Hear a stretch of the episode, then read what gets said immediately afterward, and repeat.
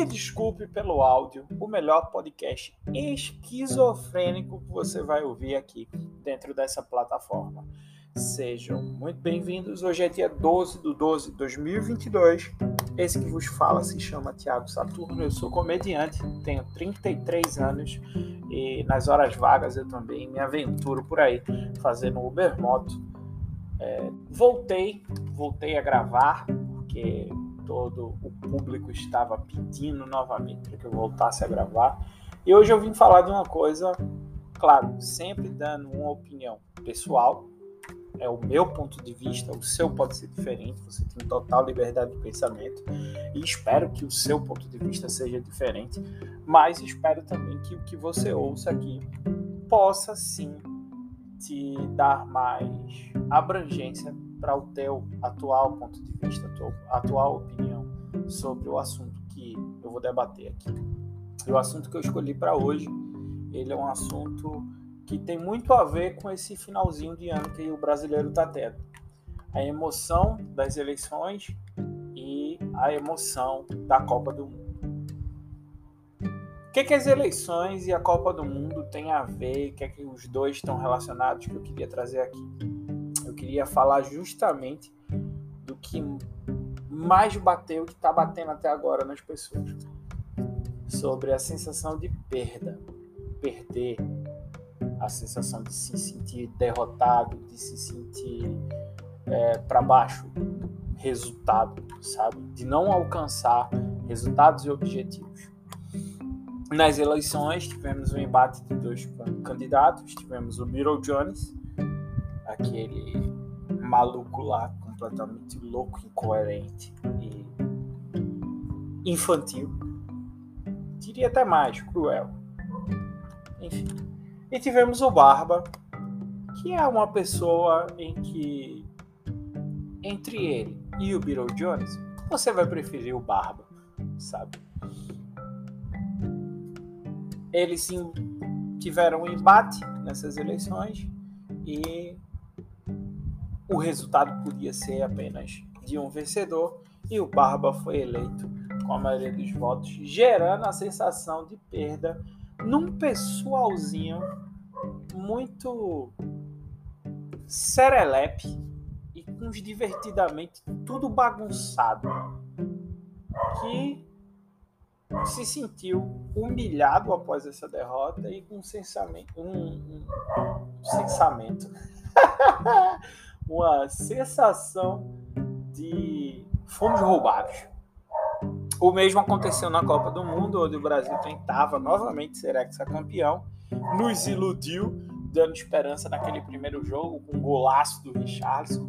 E aí, nas quartas de finais contra a Croácia, aos quatro minutos daquela longa prorrogação. Quatro minutos não, faltando quatro minutos para a prorrogação acabar, time do Brasil foi todo pro ataque, sem ter para quê, e acabamos tomando um gol e perdendo nos pênaltis. Vou falar de vários pontos de vista. Novamente, repetindo, é uma opinião pessoal, tá? Queria também deixar avisado aqui que se vocês ouvirem latidos, são as minhas cadelas Kira e Rashi alternando entre si pela segurança dos cidadãos que vivem aqui dentro dessa casa.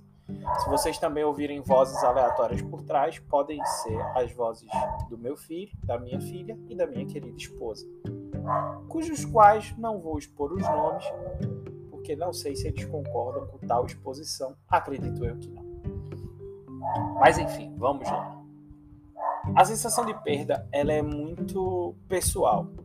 Ela é definida apenas pelo indivíduo que está tendo aquele, aquele sentimento, aquela sensação, aquela coisa agoniando ele, agonizando ele, sabe?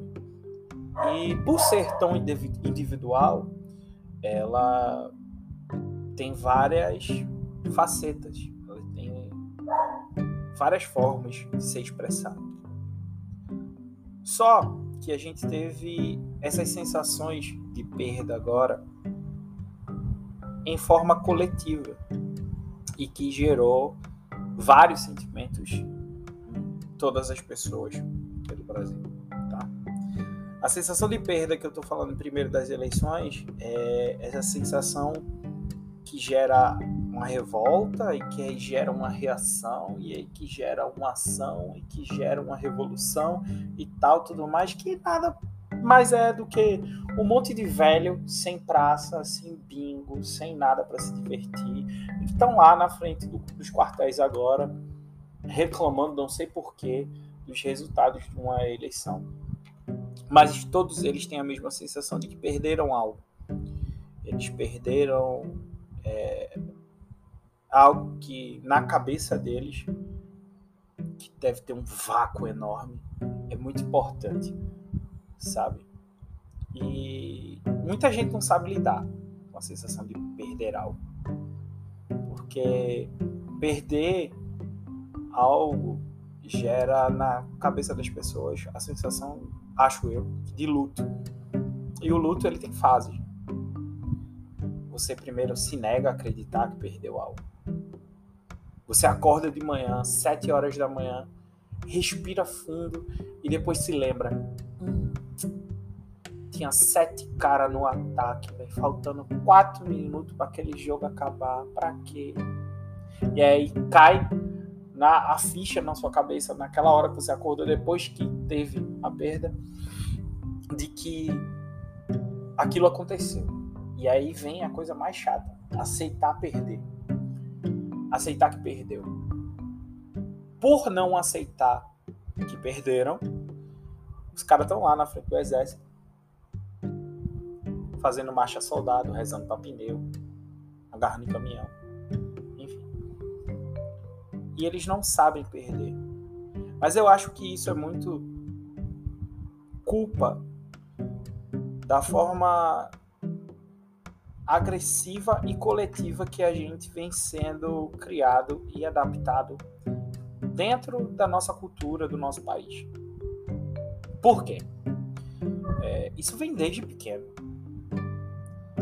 Você nasce, Aí seus pais tentam lhe manter vivo até que você consiga falar e gritar socorro. E aí quando você começa a falar, você pode pedir ajuda, você vai ter que aprender mais coisinhas. Aí você vai para a escola. E na escola começam os primeiros é, desafios de competição. São competições que vão se criando ao longo da vida. Começam primeiro com competições do tipo você e seu amigo Luquinhas disputando quem vai ser o Power Ranger vermelho. E quando o Luquinhas diz que ele vai ser Power Ranger vermelho e usa o argumento convincente da violência e do tamanho dele maior do que você, e você perde o direito de ser o Power Ranger vermelho, então você tem as primeiras sensações de vitória e derrota na sua vida. E você vai crescendo e a coisa só vai ladeira abaixo. Sempre assim. Você aumenta a sua série, você tem que disputar notas. Aí você recebe a nota de sociologia 8. Você recebe a nota de matemática 2. Você recebe a nota de português, teve prova de português, você não sabia, sabe? Então você começa com essas sensações de derrota. E é, acho que é muito importante ter o amparo quando você perde. Mas é mais importante que esse amparo ensine que perder é normal. Que perder ensina. E que perder te dá uma nova chance de evoluir. Foi o caso, por exemplo, do menino Rodrigo que bateu o primeiro pênalti da seleção. O menino Rodrigo era um garoto, um garoto de 21 anos sem experiência nenhuma em Copa do Mundo, era a primeira Copa do Mundo do cara, e ele foi o primeiro a bater os pênaltis da seleção brasileira. E o cara deu um chute praticamente no meio do gol. E o goleiro pegou. Mérito do goleiro. O goleiro da Croácia pegava tudo. Até então achava que aquele goleiro era uma tarântula, algum animal com mais de quatro patas. Mas enfim. O menino Rodrigo sentiu uma sensação de perda terrível e fez postagem no Instagram, Richarlison fez e tal, tudo mais, como se ele tivesse que se explicar, porque existia atrás disso uma nação furiosa, xingando, gritando, berrando, se torturando porque a seleção brasileira perdeu. Admito que na hora ali, no dia, eu fui um deles. Só que aí cai a ficha. Perdemos. E agora? A gente perdeu. O que, que vai acontecer? A gente vai ter mais quatro anos. E desses quatro anos, a gente vai precisar pegar tudo que a gente errou e trabalhar para evoluir, para que em 2026 a gente tenha uma nova chance. Isso falando, claro, do coletivo.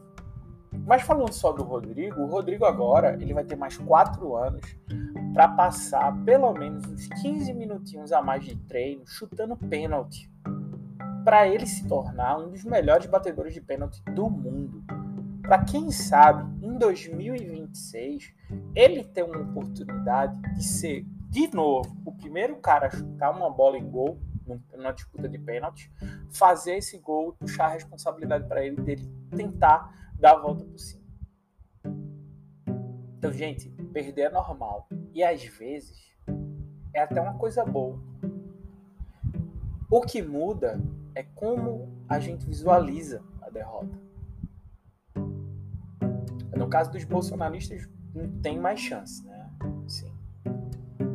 Ali é camisa de força e essas coisas. Mas tem gente que é consciente, que voltou no tal Bolsonaro e não está na frente dos quartéis. Está chateado por perder a eleição, mas está naquela expectativa. É, vamos ver o que, é que vai acontecer agora nesses próximos quatro anos.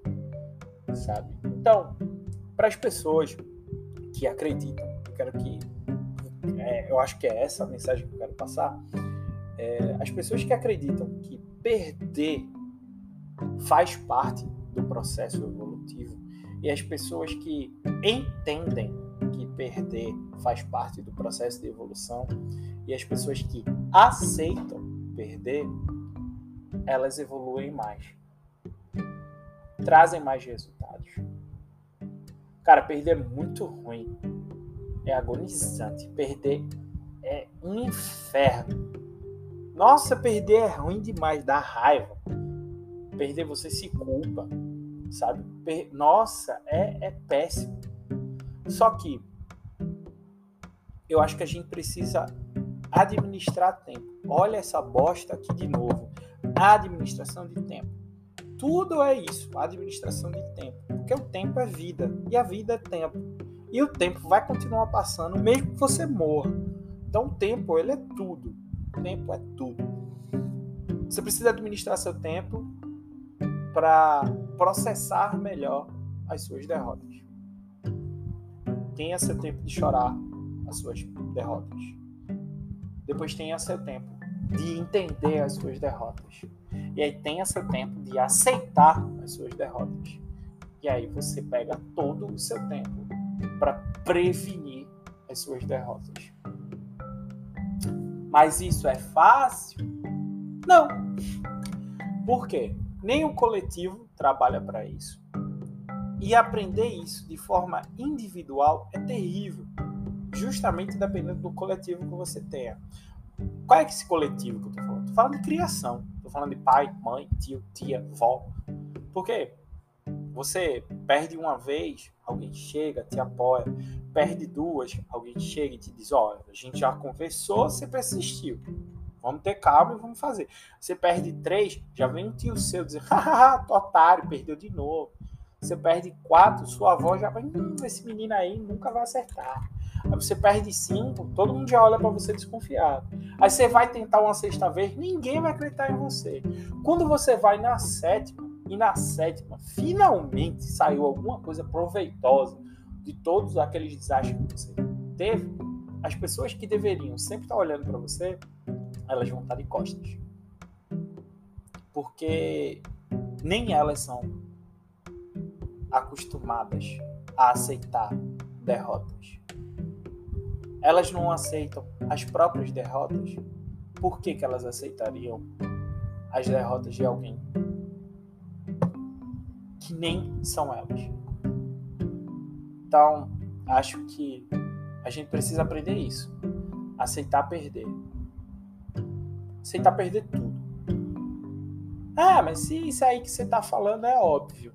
E daí era o que eu queria falar. Era isso. E ponto. Aceite perder, mas aprenda perdendo. Não é aceitar e dizer tudo bem, perdi, caguei. Não, aprenda com seus erros. Grave seus erros na sua memória e reprise ele sempre que precisar. E quando não precisar também. Tá um tempinho de bobeira pensando no vazio? Pensa naquela vez que você errou. Hum, eu deveria ter falado isso pro meu chefe. Ou hum, eu deveria ter feito isso. Ou hum, eu deveria ter virado naquela curva. Sabe? Pensa nas tuas derrotas. Eu acho que você tem muito mais a crescer quando você aceita perder e desenvolve suas derrotas do que quando você ficar reclamando na frente do quartel. Era isso que eu queria falar. Obrigado para quem ouviu. Espero que você tenha concordado, discordado, absorvido ou não. Mas se você chegou até aqui, eu só tenho que agradecer. E o resto é aceitar e evoluir. Valeu!